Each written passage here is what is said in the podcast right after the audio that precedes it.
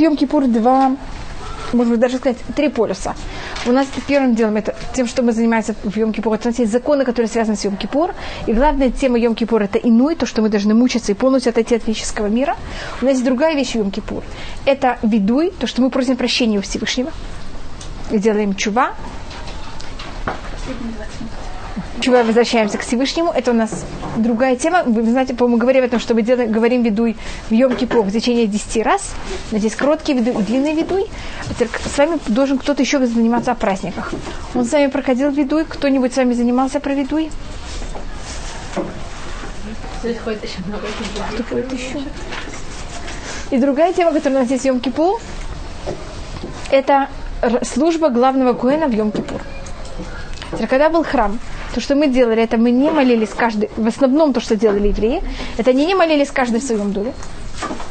Они все приходили в, быт, в храм, и все молились в храме, и все видели службу. Эта служба какая-то влияла на всех них духовно и очень их поднимала. И если вот это спросите, как это произошло, что произошло разрушение храма, понятно, что если евреи не делали полностью чува, служба им не помогала. И 40 лет до разрушения храма мы знаем, что уже служба не помогала еврейскому народу. Это было так вот постепенно, пока Всевышний даже дал такую это отстрочку. Было это было видно абсолютно.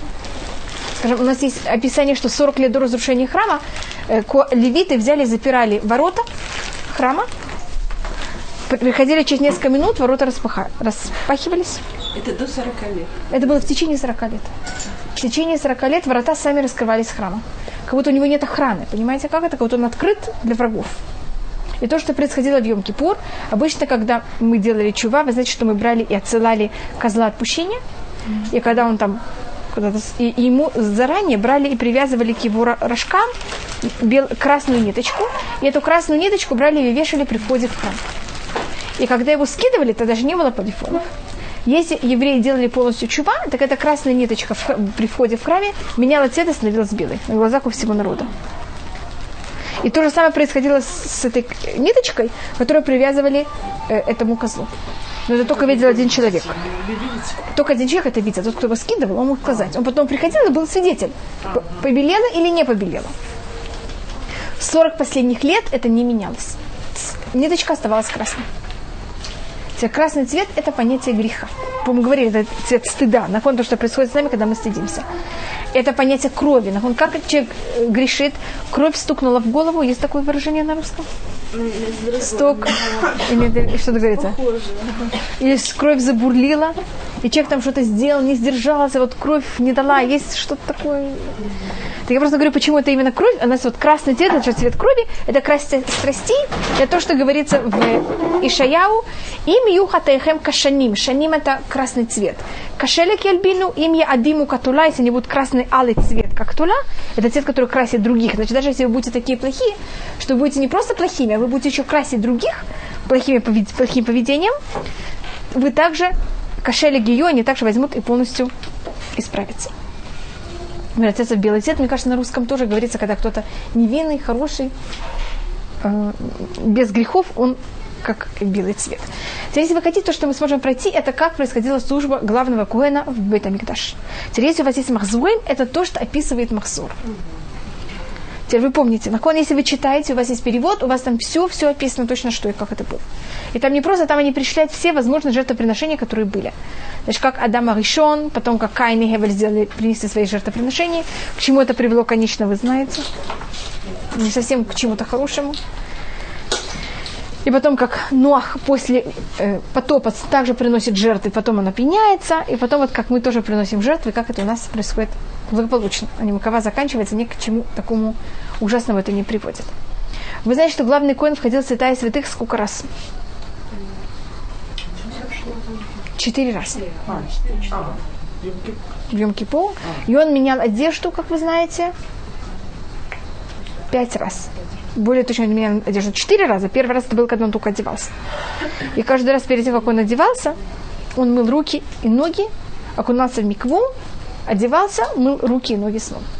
И в храме они мыли руки и ноги. Мы только делаем нетилат ядаем, они делали так же, э, не только нетилат ядаем, а также нетилат раглаем. Уже скоростью это все делалось. Уже огромное количество действий. Да. Теперь главный коин должен был... Порядке. Теперь представьте себе, если вам надо будет пять раз в день переодеваться. Не, не, я просто говорю, но это тоже возьмет какое-то время. И надо перед этим быть тщ- тщательно проверить, что мы абсолютно чисты, значит, можно даже и помыться до этого, потом окунуться в микву, потом переодеться. Понятно, как это все было достаточно... э, Главный коин должен был быть очень физически сильным человеком. Ночь до службы, значит, ночь э, перед Йом Кипуром главный коин не спал. Значит, он не ел, не пил, не спал. Да, не переодевался. И должен был делать всю службу. Поэтому заранее выбирался человек, который был очень сильный. Для того, чтобы быть главным коином, человек должен был быть самым красивым, самым сильным, самым умным, самым праведником, праведным из всех конем. И также самым богатым. Теперь, выбирали все остальные качества, и у него только не хватало богатства, как вы знаете, это единственное сила, что я перечислила, что оно эм, исправимо. Все остальное исправить сложнее. Тогда его куаним, тогда его братья куаним брали, ему как-то давали деньги, чтобы он становился богатым. Но и также их деньги от э, бы Да, как они, они могут быть э, богаче, чем, чем Не, другие. а- Все, у всех же по, по равнению. как Не, нет. и- Значит, вы то, что раз... во время второго храма это было немножко более поровне, во время первого храма это не было поровне, это зависит, кто кому хотел давать. А время второго храма они решили, потому что были люди, которые давали одним куаним много, и какие-то куаним имели такой монополь и брали у многих. И тогда то, что сделали во время второго храма, это при- они сказали, что все масрот приносили в храм, и потом это раздавалось поровну всем куаним. Но при начале это было, каждый давал, кому он хочет. Ам, и теперь как, что делать? Значит, сначала зарезалась баран, ну, снова, если вы помните, должно быть, был бык, так, э, то, что должен был принести от своего имени Куген, это был бык и баран, Э, бык на хатат, а баран на уля. Теперь какая символика быка? Если я говорю слово бык, что вы сразу помните? Что это? Да, Ефе, Ефе. Точно, вы правы, это также, это, это Йосеф.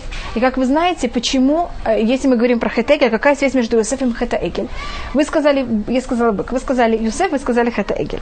Как вы знаете, когда Йосефа его взяли, его ковчег и кинули в Нил, когда Муше должен был взять и привести к тому, что он всплыл, что он туда взял? Он что бросил бумагу, на которой было написано Алешо.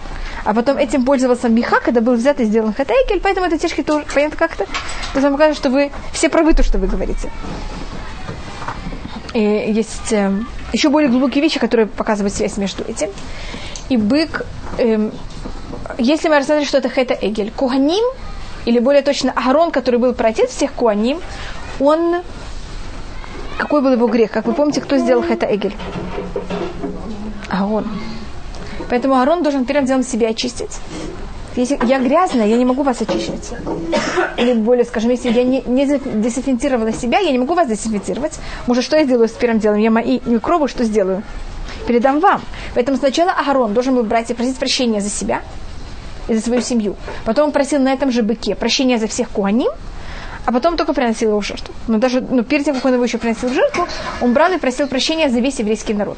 Теперь евреи, это тоже вещь, которая связана с Юсефом, от еврейского народа приносился козел, то, что называется саир, который и приносилось не один саир, а приносились два э, маленьких козлика. Теперь козлик – это символика чего? Если бык, мы поняли, что такое символика Юсефа и Хатаэгель, какая символика козла? Козел отпущения? Теперь первым делом Исав. Потому что он, почему он так называется? С, у козла на иврите есть много слов. Козел может называться Таиш, может называться и другим именем, вот, э, э, может называться э, Изим, он Эз. А, а если он называется Саир, это нам напоминает слово волосы. Он Саир.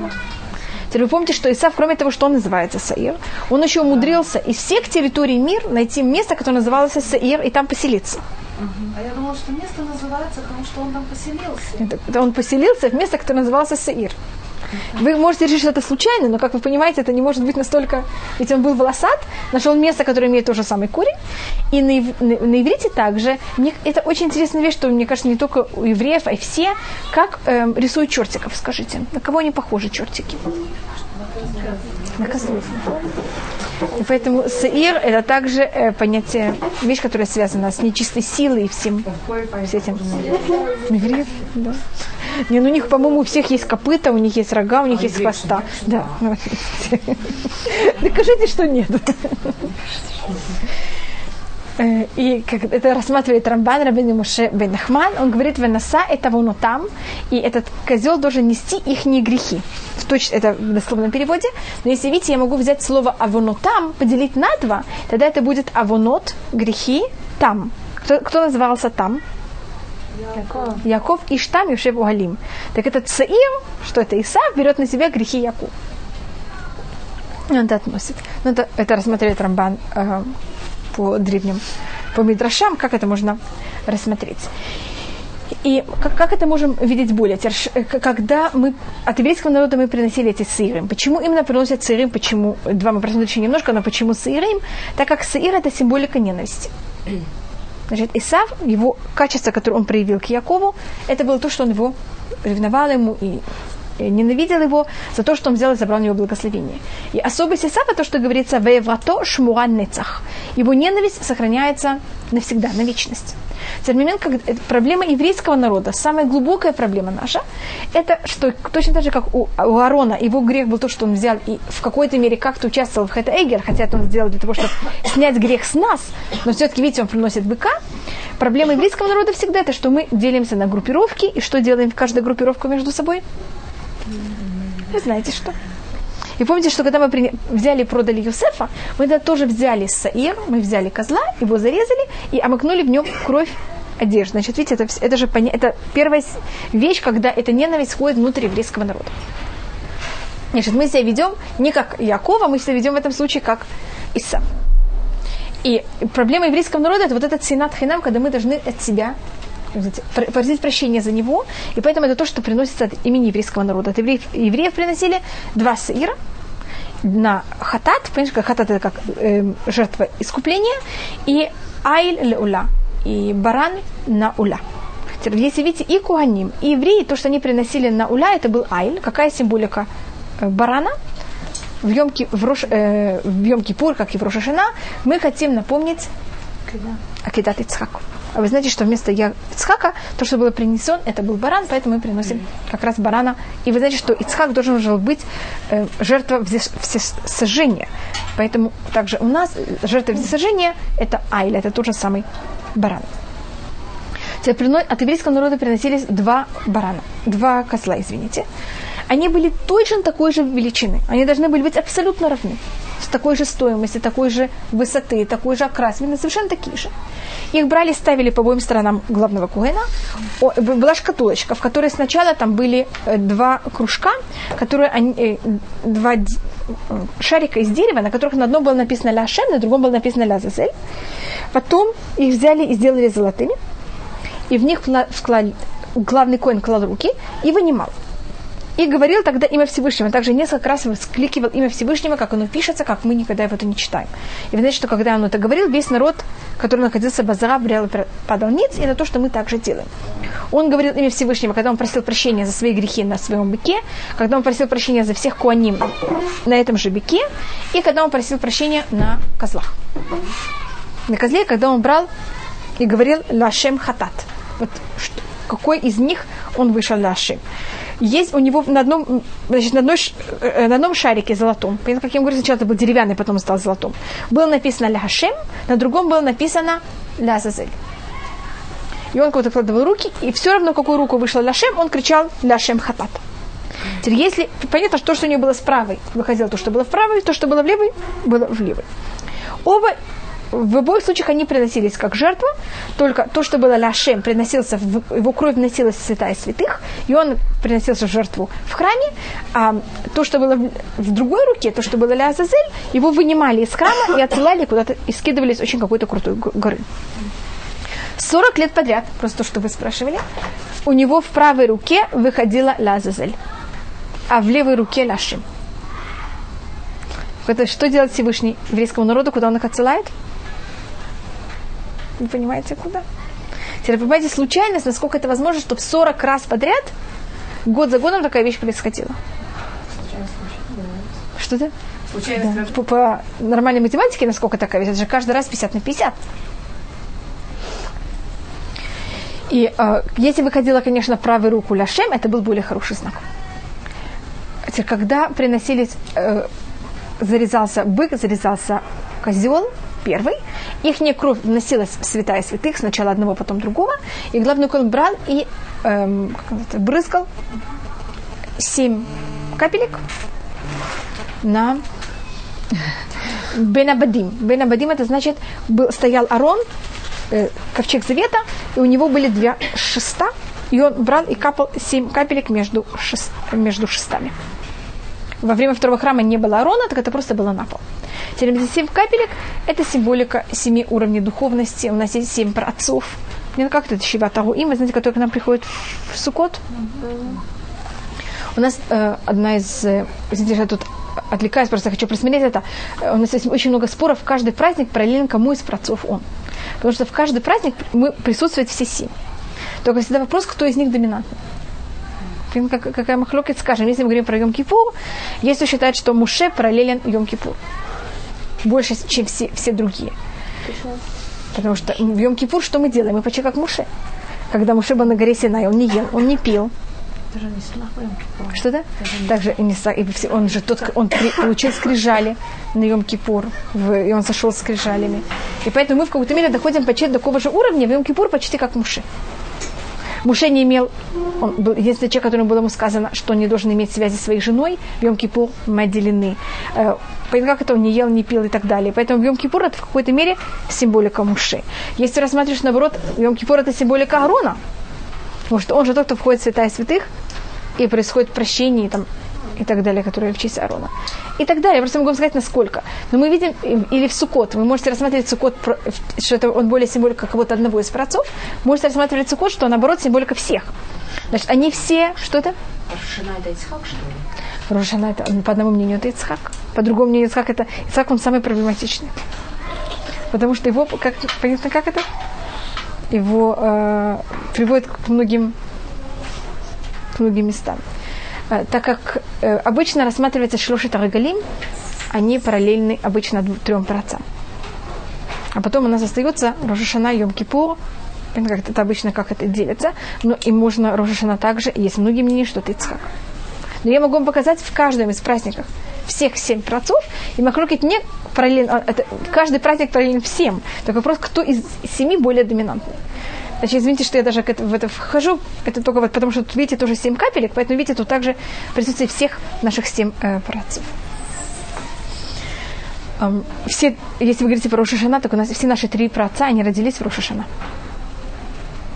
Вы знаете, нахон такую вещь, поэтому называется Ходыша и Таним и так далее. Эм, по-моему, я пробовала сами один раз вам показывать, как каждый из праздников проник как из наших працов. И почему? По-моему, я делала один раз такую вещь. Так вот, я вам сказала, что это очень сложно, потому что каждая книга пишет что-то другое. Так как я вам говорю, во всех из этих семи они все присутствуют, только вопрос будет всегда, кто более доминантный. И поэтому это, понятно, как это, это немножко такая э, сложная вещь, что как кого более проявить в каждый праздник. Но это только, э, скажем, обычно Песах это явно символика Авраама. И считается в какой-то мере почти всегда, что Авраам. Значит, так как у нас есть Шлошет Рагалим, легче всего Шлошет Рагалим рассмотреть как параллельно Авраам, Исхак, Яков, их также три. Но Песах можно также рассмотреть как э, праздник Муши. Он, он выводит евреев из Египта. Я не хочу тут вас путать, но обычно Шлош Тарагалим это Авраам, Исхак, Яков, а Рошашана и Йом Кипур это Муше и Арун. Понятно, как это? Рошана можно также рассмотреть с Давидом, Шавуот можно рассмотреть с Давидом. Потому что или Рошходыш обычно сравнивается с Давидом. Это вот варианты каждого из, э, из этих дней. Но это только про... ам, Э, Есть также Йом Кипур, кто сравнивает с Давидом, потому что Всевышний Дави- кто взял и сделал понятие чува, это же был Давид. И поэтому многие рассматривают, что у Ким Гуля Шель Чува, Йом Кипур это понятие чува. Но это э, про между прочим совершенно. Значит, я тут, по-моему, уже показала вам почти всех семи праотцов, как они связаны с Шива Тароем, как их можно рассмотреть в Йом Кипур также. Но это было совершенно в скобках. И потом, после того, как он взял и капал семь капелек от быка, потом крови быка, он давал кому-то из куаним, чтобы они взяли и мешали кровь все время от быка, чтобы она не засохла. Брал, зарезал э, козленка, того, когда вышла на него э, Лашем Хатат, вносил его также в святая святых и брызгал семь раз также. Потом выходил, смешивал кровь и брызгал на маленький жертвенник, который находился внутри храма, во дворе храма. Главный коин в Йом Кипур, он обычно сравнивается с женщиной, скромной женщиной. Никогда не слышали такую вещь? И это обычно это у нас есть. Коль квуда...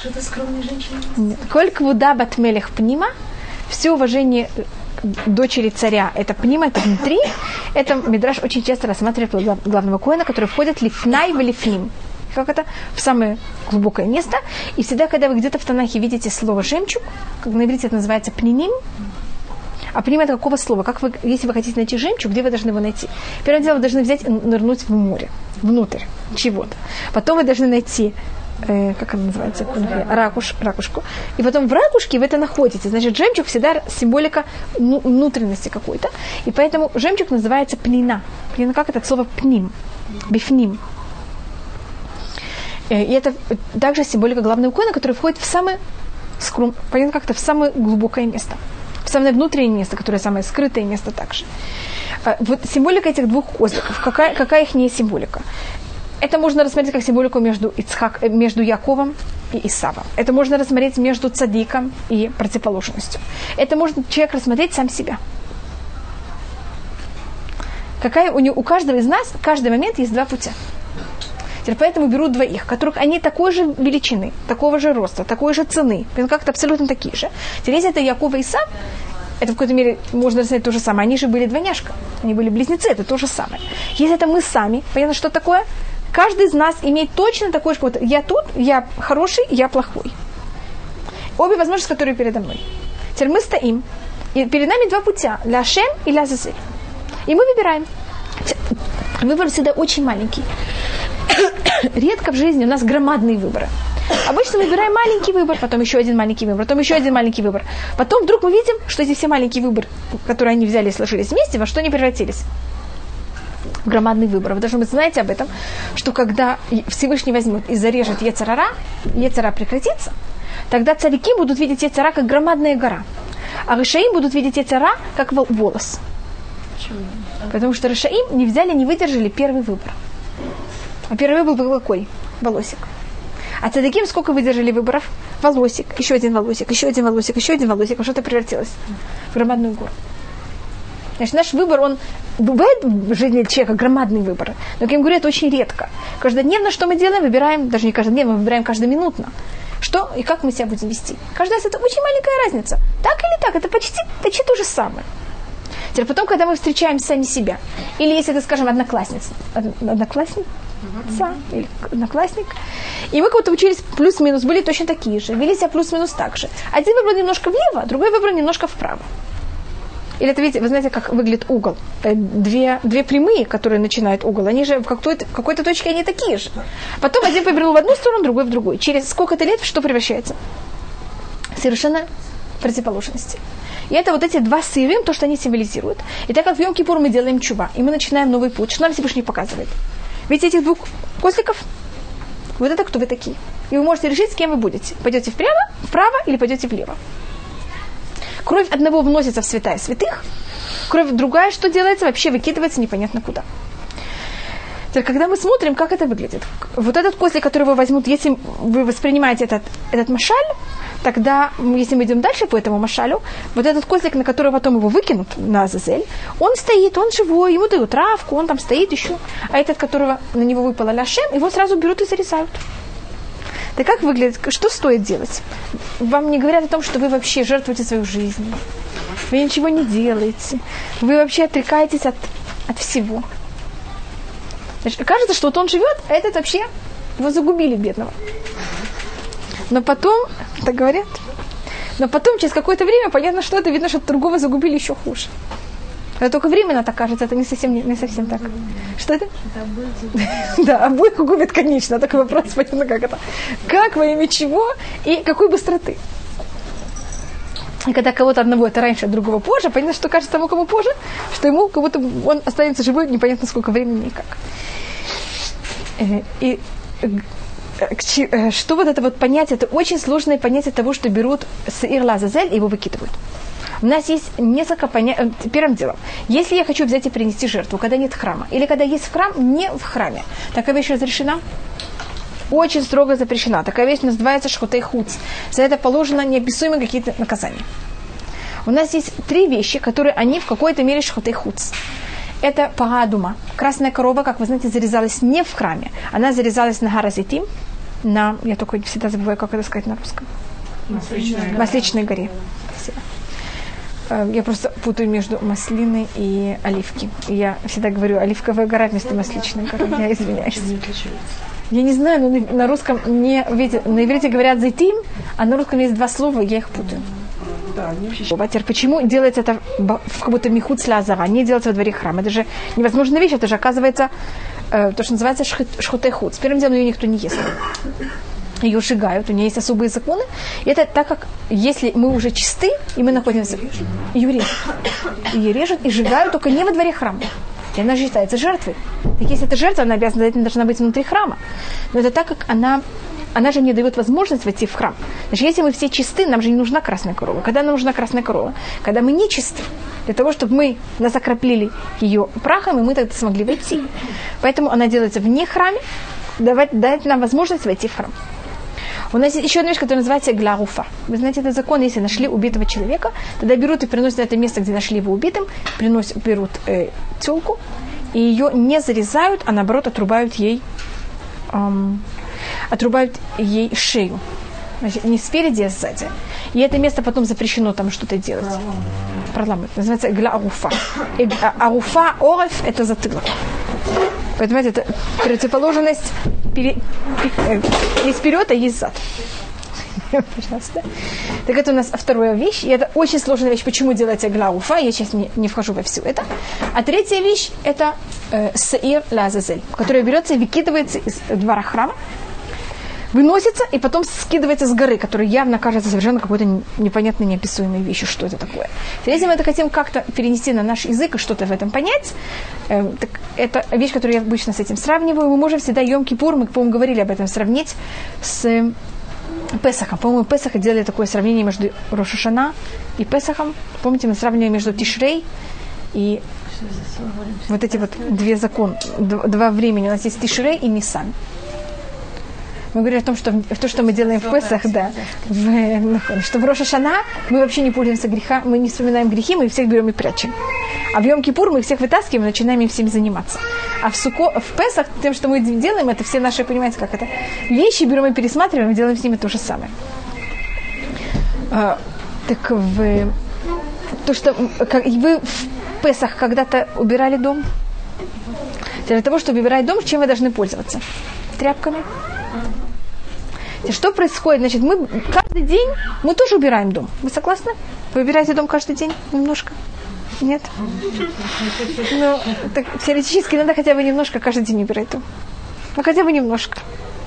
И я им говорю, потому что нас мы приносим каждый день жертву. Вы знаете, утреннюю жертву и вечернюю жертву. Значит, каждый день надо как-то немножко, ну хотя бы что-то вы делаете дома. Кцат.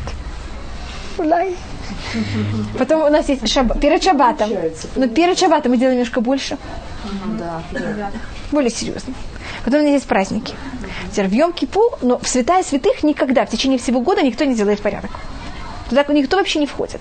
Теперь в Йом Кипу что мы делаем? Мы делаем генеральную уборку как в, понятно, что почему это сравниваю в Песах, в те места, которые в жизни никто не, не смотрит в течение всего года. В, в, перед Песахом вы туда заглядываете? Mm-hmm. Так если мы это рассматриваем на физическом уровне, что мы делаем то же самое на духовном? В Йом-Кипур мы входим в храм в те места, когда никто никогда не входил. Что каждый день, если вы убираете, или один раз в неделю, если вы убираете, даже один раз в месяц, тряпки после этого, после этого мытья, они остаются у вас живые или нет? Тряпки. Достаточно хорошем состоянии. А что происходит с всеми вашими тряпками после, перед Песохом? Всех выкидываете? Ничего не остается у вас? Так понятно, что рассматривается жертвой Саир Лазазель. Что с ним происходит? Он как будто тряпка, извините, что я так и называю жертву, э, которой вы пользовались перед Песохом. Понятно, как это? Который вы как будто очищали духовно не только нормально, как всегда чистят, а вы чистили, понятно, как сделали генеральную уборку. Так если жертва берет на себя жертва искупления, она как-то приводит к тому, что мы исправляемся. и на нее кого-то переходит в духовном плане грехи, понятно, что происходит в Йом-Кипур, будто эта жертва, она настолько грязна, что ее вообще невозможно взять и принести в жертву в храм, поэтому что с ней надо сделать? Взять и выкинуть ее вообще за пределы храма. И то, что брали и делали также в Йом-Кипур, если мы говорим о, барай, о быке, который приносился, и также сыр, который приносится от еврейского народа, их мясо не сжигалось на жертвеннике, как всегда нормальные жертвы берутся, их не мясо сжигается на жертвеннике, как это делается в течение всего года, в каждом случае каждого праздника, а то, что делается в Йом-Кипур, их не мясо берется и сжигается за двором храма за вообще за станом еврейского народа в чистом месте. Значит, как будто кровь настолько все очистила, понятно, что это что? Мясо само настолько стало грязным, что им вообще невозможно пользоваться. Значит, всячески почти все, все жертвы, которые мы приносим в Йом-Кипур, их мясо не сжигается на жертвеннике. Понятно, почему это? Это вот эти тряпки, которые... Значит, одна тряпка вообще стала негодной. Понятно, что с ней сделали, вообще выкинули. Остальные, они такие, которых сжигать их на жертвеннике тоже невозможно. Но это то, что я только перевожу, конечно, это с физического уровня на духовный, только что мы хотя бы немножко что такое какое-то представление, что и как это. А что-то все-таки сжигается на жертвеннике? Ну, не мясо. Но мясо вот это более наружная сторона, она, ее, и она сжигается, только не на жертвеннике, а сжигается вне, вне стана, за стан. Потому что, понимаете, на жертвенник это не, не в состоянии воспринять это. Это слишком какое-то грязно становится. Муж, что брал кто-то, какой-то куген, одевал особую одежду, входил и брал один совок от золы, которая осталась, там же все время была зола, и ее снимал жертвенник. Это понятие чистки такой. Значит, если как будто каждодневная чистка. А, кроме этого, чистки, которые происходили жертвенника, они, были, они не зависели от праздников, они зависели от того, значит, это было каждодневно, независимо, что происходит на жертвеннике. А если на жертвеннике было очень много золы, за счет того, что были очень много жертв, тогда брали это чистили вот этот, э, там была скуплена вся зола в середине жертвенника, она называлась топох. Она была в форме яблока. Поэтому это фу, топох, это слово на фуах. Понятно, как это? Это также от слова руах. Вы знаете, что происходит, когда ветер дует на золу? И поэтому, значит, если вы где-то встретите вот эту фразу «тапуах» на жертвеннике, не, пожалуйста, не представляйте себе, что там было какое-то яблоко, а там просто было очень много золы. И как-то, когда было слишком много золы в тапуах, как-то вот, этой, вот этой, в этом шаре, который делали, тогда брали его и чистили. Процесс качества чистки. А пол, я, по-моему, рассказывала вам, как мыли пол в храме. Я вам рассказывала, перед Песохом не рассказывала. Там была очень большая канализация, очень развитая канализация под храмовым, был, была облицована камнями. Под камнями было очень много труб, и воды, и брали, и там было такое место, куда если брали ее и закрывали, вода, или наоборот, раскрывали, когда раскрывали ее, вода брала и все покрывала весь пол храма, двора храма. И тогда, значит, ждали сколько-то, какое-то время, потом вода сходила сама в какое-то там было самое низкое место, и тогда это закрывалось еще раз. И все очищалось. Да. Это просто если вас... Да, ну если просто... А царь должен был стричь, стричься каждый день. И у них ухоженность доходила до непонятно чего. Если женщина, скажем, выходила на улицу, и у нее был какой-то волос на лице, это был просто, как вам сказать, ее возможность сделать чедух, вы понимаете, к чему стремиться. И обычно девочек у нас, извините, просто то, что вы говорите, я говорю, э, у них отношение к запаху было очень-очень развито. Мы это знаем от всяких законов, где можно молиться, где нельзя молиться. В храме не было даже ни одного эм, в храме никогда не пролетал звук, как называется звук? Муха. Там не мог быть никакой нехороший запах. Это было одно из чудес, что там не было. Там были особые вещи, как чтобы чтоб птицы не... Вы знаете, что если есть жертвы, то там не должны быть птицы. А особенно вороны, они же все расхватывают. И добавочно, они же пачкают вороны. И они, они же, они, я говорю, они были очень-очень чувствительны ко всему этому. Там все должно было быть стерильно, без никаких запахов, ничего. Если вас интересует, у них, извините, что я говорю об этом, у них также были туалеты, как у нас, такие это, с канализацией, так у них было в старые времена так же. И у них были точно такие же сидячие туалеты, у них были тоже. Не как в России, стоячие. Поэтому, если вам кажется, что мы сейчас такие развитые, совершенно не так. Теперь, откуда мы это все знаем? Мы это знаем за счет законов. Это у нас есть Масахет э, Тагород, и там говорится, что происходит с каждым инструментом. В каком случае он считает, если до него дотронулась там мышка, если до него дотронулось что-то такое, и он в доме Коэна, может ли Коэн этим пользоваться, если нет, если тронулась жертва. И поэтому там описывается очень много всяких утварей, так называется, всяких вещей, которые были в, в домах. Там описываются все возможные сорта туалетов. Видите, что я вхожу в такую вещь, просто понимаете, как вы спросили, поэтому... И у них были трубы, там не описывается вода. Поэтому я не знаю, это было с помощью воды или нет. Но то, что это явно, это было, она была под наклоном. Поэтому это все сливалось. И у них тоже был такой, это, мы не знаем, какой это было формы, но как это описывается, что это был стул с дыркой, и на это был натянута кожа. Кожа? Кожа. Для чего кожа? Um, это относится более к Сукот, чем к Йом-Кипур.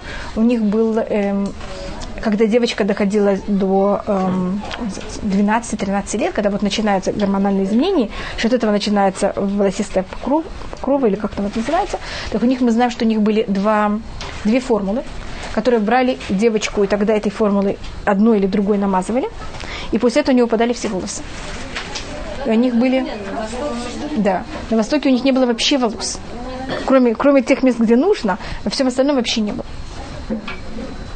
И поэтому есть даже вопросы, откуда мы это знаем. Мы бы вообще этого не знали. Но так как что происходит, если у девочки как раз этот возраст правильный, он появляется в сукот, в холя моет сукот или в холя моет песах. И потерять, понятно, целую неделю, это слишком много времени. Тогда говорит Аллаха, можно это делать в холя моет песах и в холя моет сукот. Это навсегда избавляло от волос? Да, на базе сид, это извести. Я просто могу сказать, что написано, но, но понимаете, когда мы переехали в другое место, там была другая известь, там была другая крупчатка, и вы знаете, что тут же нужна какая-то особость, и у нас это потерялось. Значит, он брал, одевал утром, может, я возвращаюсь, как, что делал главный конь, он брал утром, одевал, окунался в микву, одевал белую, э, золотую одежду, такую нормальную, приносил, понимаете, что значит нормально, 8 одежд главного коина, в которой также было золото, приносил жертвоприношение утреннее, то, что называется колбана тамид, потом брал, окунался в микву, мыл руки и ноги, переодевался в белую одежду и вносил кав и махта, вносил, э, брал совок, клал на это кторет, вносил в святая святых, потом вносил, зарезал, значит, просил прощения на быке, просил прощения на козле, зарезал обоих и вносил кровь в святая святых выходил, значит, сколько он уже раз окунался, как вы помните, два. Брал и менял снова одежду на золотую. И приносил другие все жертвы. Это Золотая предыдущая или новая? Предыдущая. Э, и э, тогда приносил, э, как называется, улет, жертвы сжигания, которые были от каждой, от главного коина и также от еврейского народа. Там читал Криата Тура, там и было целые вещи, которые он должен был делать. Потом он брал, переодевался снова в белую одежду, окунался, как вы понимаете, заранее в микву и так далее. Выносил кафе махта, он там оставлял вот, эм, называется кафе? Совок с воскурением, и этот совок воскурением там все время находился, так как если вы берете пахучие вещества, кладете на что? На угли, что происходит в этот момент? Дым.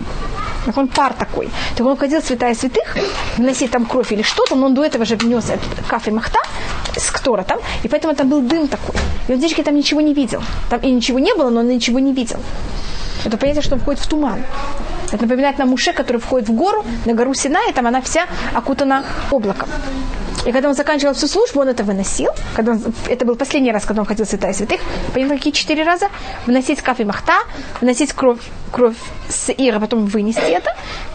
Потом брал, переодевался снова в золотую одежду и приносил жертвоприношения, которые были уже второй, э, были от э, Корбана Тамид, значит, жертвы, которые мы приносим каждый день после обеда. У вас было пять раз он окунался в микву? Если вы посчитаете, у вас будет пять раз, когда он окунался в микву. Из белого, от белого в золотой. Он начинал золотым, заканчивал золотым и в середине менял. Он когда окунулся в микву, одна из, один раз, когда он окунулся, это было такое место, которое называется Бейта Парва, миква была. Почему она так называлась Бетапарва? Потому что там был, э, был какой-то эм, как человек, который занимался колдовством.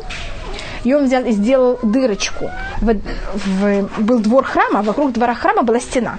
Так он сделал дырочку в этой стене, для того, чтобы посмотреть, как происходит служба в храме.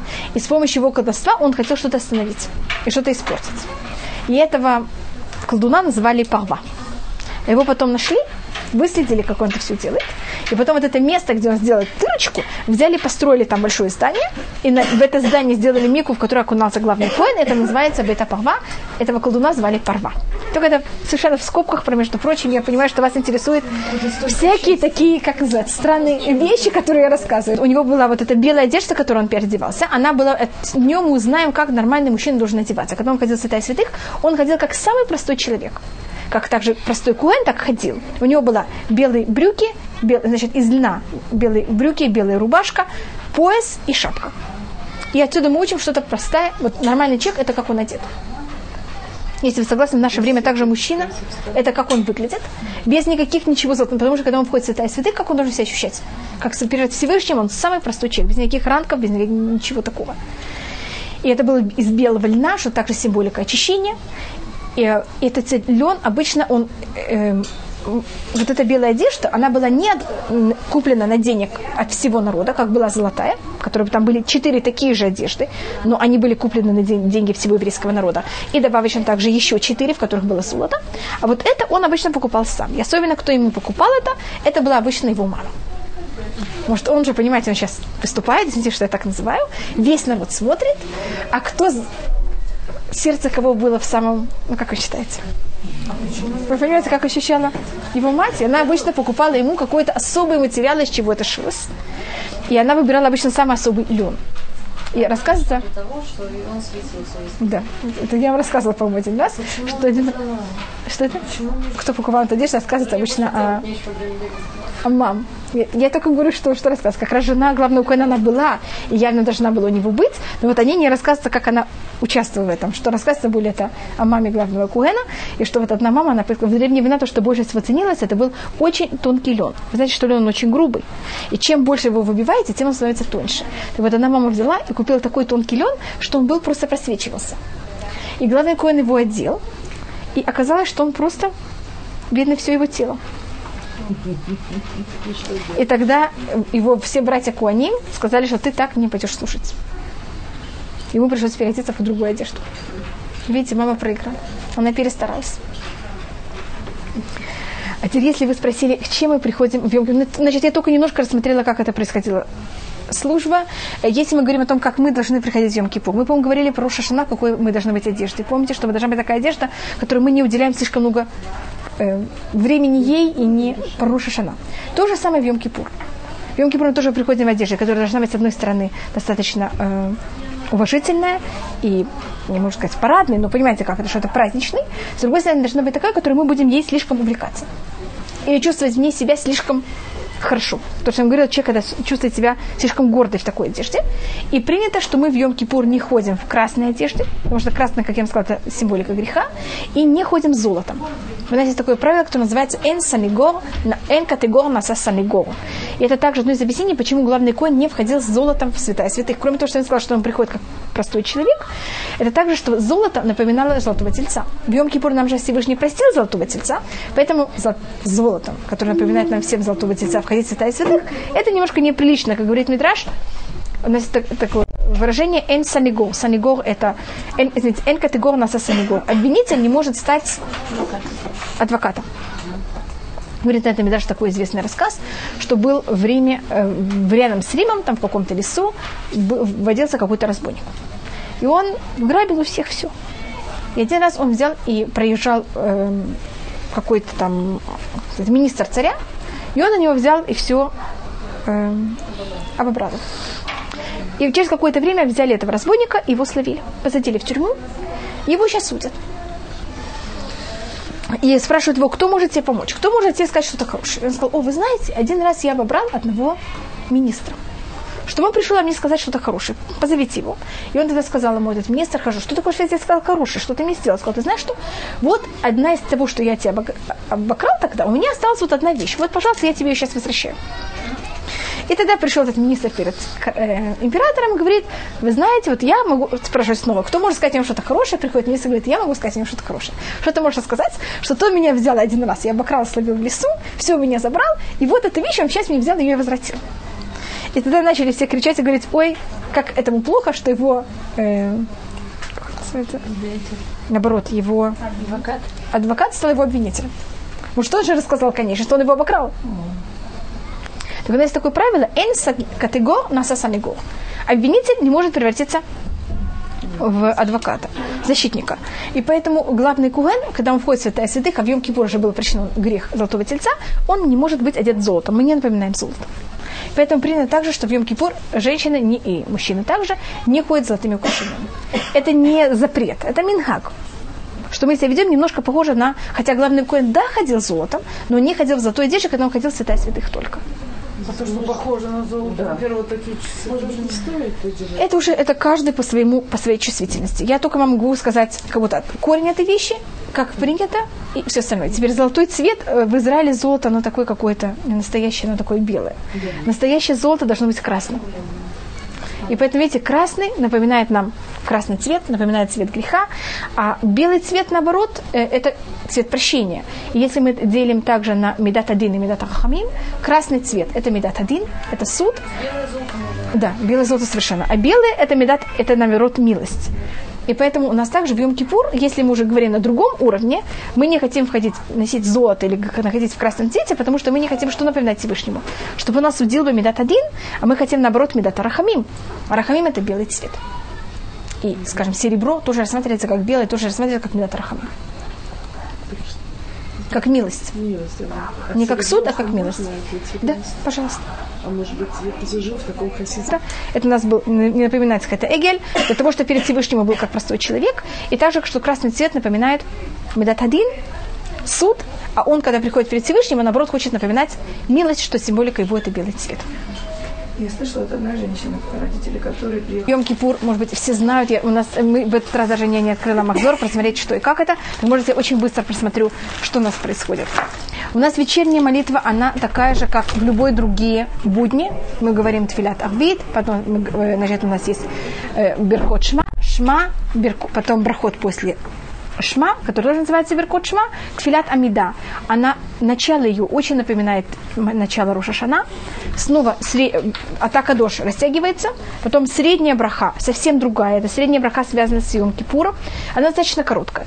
Тфилят Йом Кипур сама по себе короткая. Она становится очень длинной не за счет своей молитвы, а потому что там есть добавка видуй. У нас есть короткий видуй, потом длинный видуй. Теперь, когда мы заканчиваем нашу молитву, если мы в бета-кнесет, и если вы не в бета-кнесет, можете это также говорить дома, у нас начинаются слихот. Слихот, они идут по волнам, если вы просмотрите у них порядок алфавита. У нас первая слиха, значит, вы знаете, что есть э, э, обычно у почти всех слихот, у них есть агростихи. Есть агростихи, это когда люди написали свое имя в агростихе, а в основном это идет по порядку алфавита, и в этом есть очень много всегда комментариев, почему порядок алфавита такой или другой. Значит, когда мы, э, всегда, когда мы начинаем что-то, у нас обычно порядок алфавита начинается не с алифа, а наоборот с тафа. Особенно в месяц Тишрей. Видите, какой Тишрей? Рошашана выпадает на месяц Тишрей. Какой порядок алфавита в Тишрей, если видите? Тав, Шин, Рейш. Значит, мы снизу. Тав – это самый конец, это мы. Алиф – это кто такой? Всевышний. Значит, мы из нашей ямы куда кричим? Или пробуем карабкаться к Всевышнему. Поэтому первая слиха, которая будет в Арвит, она начинается с тафа. Понимаете, мы только сейчас начинаем молитву к Всевышнему. Мы говорим слиха, потом Юдгимель Медот Рахамим. Если вы дома, вы не можете говорить Юдгимель Медот Рахамим. Значит, слиха вы можете сказать, Юдгимель Медот Рахамим нет. Потом у нас... Что-то? Это как вы хотите. Это не, не такая обязательная вещь. Значит, у нас потом будут слихот. Как это слихают гимель рахамим, слихают гимель рахамим несколько раз, и потом будет видуй. Видуй желательно сказать, Потому что мы должны сказать 10 раз. Видите, у нас один раз мы сказали в молитве, второй раз мы скажем сами, потом еще раз, когда Кантор говорит после слихот. Потом у нас будет Авину Малькин. Если это шаббат, мы не говорим о вину Малькейну, в прошлом году это был шаббат, а если это не шаббат, мы говорим о вину Малькейну, и этим теоретически молитва заканчивается. Алейну лишабех и ледавид Ашем Уривиш И. Это псалом, 27 псалом, который мы говорим сейчас каждый день до Шанагаба. Это вот такой как, в сжатой форме э, вечерняя молитва. Просто я только разбиваю по частям. Йом-Кипур. Утренняя молитва Роша э, Йом-Кипура. Все то же самое, как в будни или как в шаббат. Теперь вещь у нас другая, я могу вас взять. Утром, по-моему, я вам это говорила, только это напоминаю, в шахарит. После того, как мы берем и... Только у вас начинает шахарит Йом Кипур. Он нехороший. Идемте, я проверю. Это как был в Роша Шана. Только разница одна, что перед Шма.